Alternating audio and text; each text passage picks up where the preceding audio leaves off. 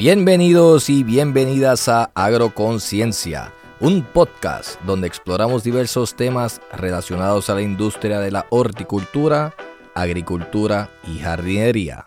Nuestra misión, educar, aprender y crear conciencia sobre la importancia de la vida dentro de nuestros suelos, con información e investigaciones más recientes para promover el cultivo orgánico y regenerativo.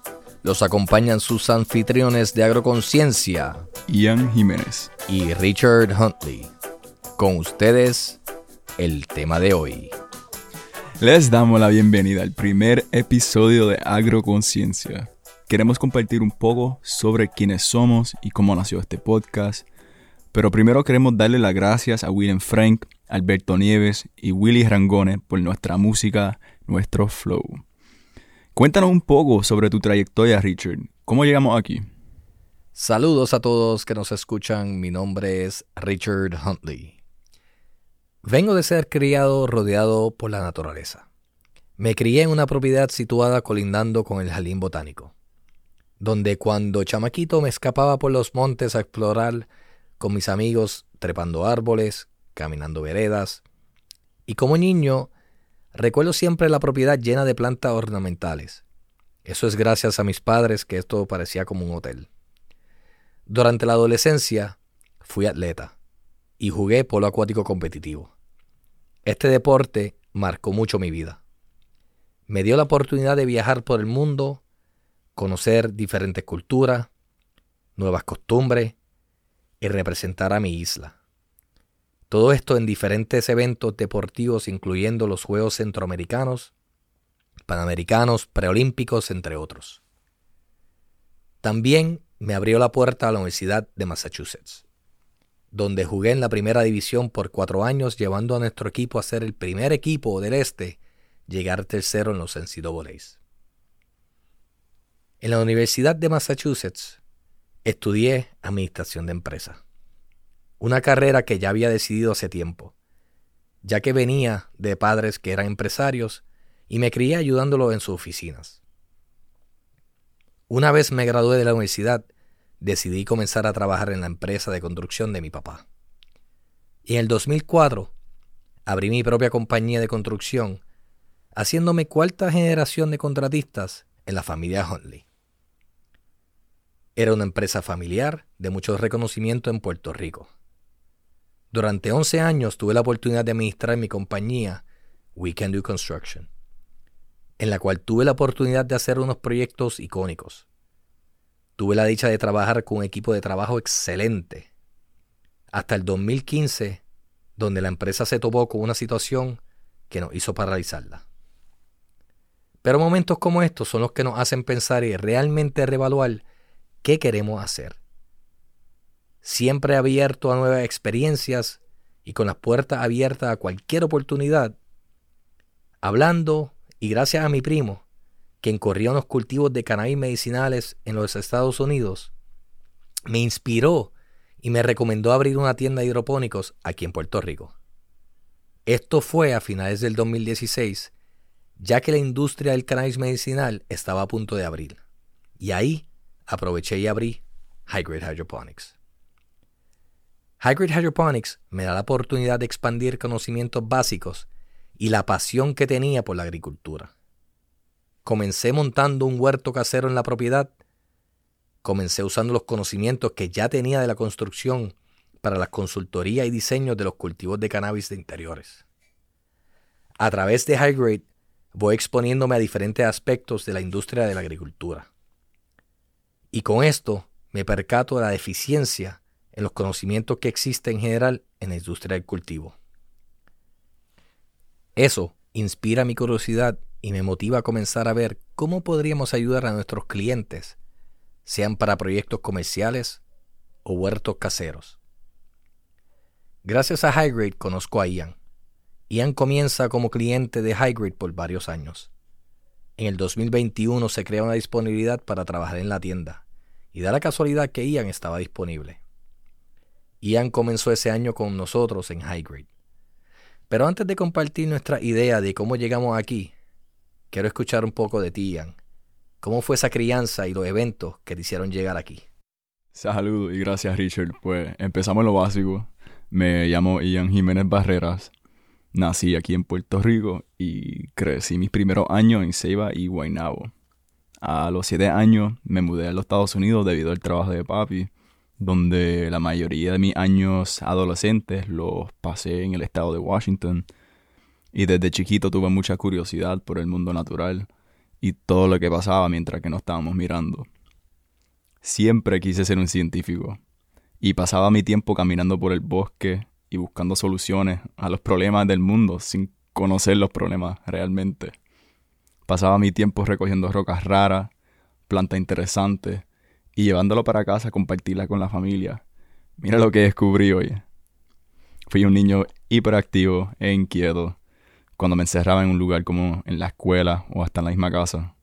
Y el único sitio que me encontraba era en la cocina, mi primer laboratorio. Me recuerdo los fines de semana despertarme antes de toda mi familia para intentar mi experimento. Y me recuerdo que una vez intenté un jugo de China natural para toda la familia, pero lo hice con la prensa de ajo. Y pues, ya saben. Con la ayuda de mi abuela y mami, descubrí que con pocos ingredientes uno podía experimentar con diferentes mezclas y reacciones. Y más importante, el poder de crear algo increíble y traer alegría al mundo un plato a la vez. Sin embargo, encontré mi verdadera paz afuera, en el espacio abierto. Tuve la suerte de crecer en un bosque en la montaña Cascade del estado de Washington, donde ahí aprendí a vivir consciente de que la salud de la naturaleza es lo mismo de la salud de las personas viviendo ahí o donde sea. Cuidar la naturaleza alrededor de nosotros significaba cuidarnos a nosotros, en todo el aspecto de la vida, físicamente, mentalmente y emocionalmente. Tuve el privilegio de tener unos padres bien activos y envueltos en muchas actividades afuera, Crecimos acampando, corriendo mountain bikes, esquiando, hiking y explorando el noroeste pacífico entre familias. Esto me dio un aprecio fuerte y un deseo profundo para proteger la naturaleza, algo sagrado para nosotros. También tuve la bendición de crecer en una familia que no nos dejó olvidar nuestras raíces. En casa solo nos permitían hablar en el español y cada día al final del día nos sentábamos todos juntos para comer, compartir y hablar sobre nuestro día. Tuvimos la bendición de regresar a Puerto Rico cada verano por uno o dos meses, y todo el año contaba los días para poder regresar a mi isla, el único sitio que me sentía cómodo para llamar mi casa, mi patria. Desde chamaquito he tenido mis guerras con la educación tradicional, y eso no cambió cuando entré a la universidad. Las cuatro veces que intenté la universidad, bueno, vamos a decir que encontré que aprendo más por mi propia cuenta que de la universidad. No por la culpa de los profesores necesariamente, pero quizá porque mi cerebro solo aguanta la información que pertenece a mi propósito. Gracias Ian por compartir esa información de ti con nosotros. Y ya que conocen un poco sobre nosotros, vamos a contarles de cómo vienen nuestros embelecos y la razón de ser de este proyecto. Así que como les íbamos diciendo hace un rato atrás, ahora les contaremos de los proyectos que hemos desarrollado para fomentar la agricultura orgánica sustentable para Puerto Rico. Ian me presenta el concepto de KNF, el cultivo natural coreano. Y nos envolvemos con el Soil Food Web o el ciclo alimentario del suelo, según las enseñanzas de la doctora Elaine Ingham. Aquellos que no conocen, el Soil Food Web empodera a individuos y organizaciones para regenerar los suelos en sus comunidades. El método de cultivo natural coreano aprovecha esos microorganismos indígenas, el AMO, como las bacterias, hongos, nemátodos y protozoas, para producir suelos fértiles que producen un alto rendimiento sin el uso de herbicidas y pesticidas. Eso luego se moderniza en el método Yadam, que es una forma de agricultura ecológica que busca la autosuficiencia respetando los ciclos naturales y reduciendo el uso de productos químicos. Uno de sus principales objetivos es lograr, en cierta medida, una armonía natural entre el agricultor y el terreno que éste trabaja. Estos conceptos suenan como algo nuevo, extraño y quizás hasta raro, pero todo esto simplemente es regresando a las prácticas de nuestro ancestro. La industria grande de la agricultura te va a querer decir que es imposible alimentarnos en el mundo moderno con las prácticas naturales. Pero en los próximos episodios les vamos a presentar ejemplos en ambas escalas grande y pequeña, con la asistencia de nuestros invitados, que sí podemos alimentarnos y regenerar la vida dentro de nuestros suelos. Los beneficios de ambos métodos, para mencionar algunos, mejoras en la salud del suelo y su estructura, ahorros económicos, el uso de microorganismos indígenas, maximizando el potencial innato con menos insumos, evitar la labranza del terreno y quizá lo más importante, eliminar el uso de los fertilizantes comerciales, pesticidas y fungicidas. Y así, entre otras cosas, hemos comenzado a producir nuestros propios insumos. También hemos comenzado un cultivo de cáñamo orgánico, aplicando y usando los conceptos antes mencionados un modelo para comprobar sus beneficios y con eso la propagación del uso de la misma. Pues eso es lo que queremos, ¿no?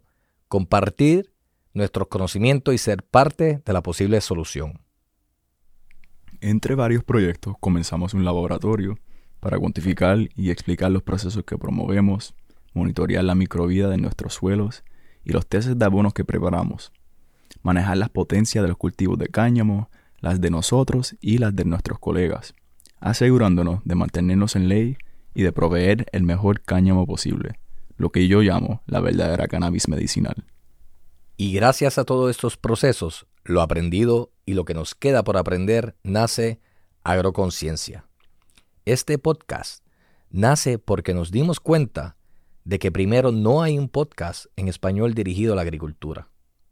Hemos creado este podcast para invitar a expertos de los diferentes campos de la agricultura y como habíamos mencionado previamente, teniendo una tienda nos hemos dado cuenta de la falta de información y conocimiento que hay en la agricultura.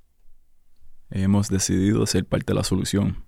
Empezamos el proceso de divulgar e informar a nuestros compañeros sobre mejores prácticas de cultivos.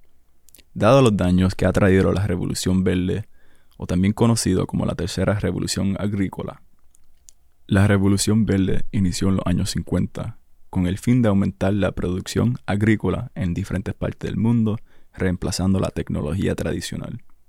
Este movimiento también se asoció con la creación de fertilizantes químicos, agroquímicos y sistemas de riego controlado. Estas prácticas, como bien podemos ver a través de los años, han afectado grandemente cómo se trabaja la agricultura, los químicos y los resultados de los mismos en el suelo. Claro está, creó una economía agrícola de alto rendimiento pero a qué costo. Y con esta trayectoria y nuestro deseo de compartir la información más actualizada, con datos y juntos a nuestros invitados especialistas, les queremos dar las gracias por escuchar este primer episodio introductorio de Agroconciencia. Estamos muy emocionados y pronto estaremos anunciando nuestros próximos episodios y nuestros invitados. Síganos en las redes en todas las plataformas, Instagram, YouTube, Facebook y en tu plataforma audio digital preferida. Bajo Agroconciencia. Gracias.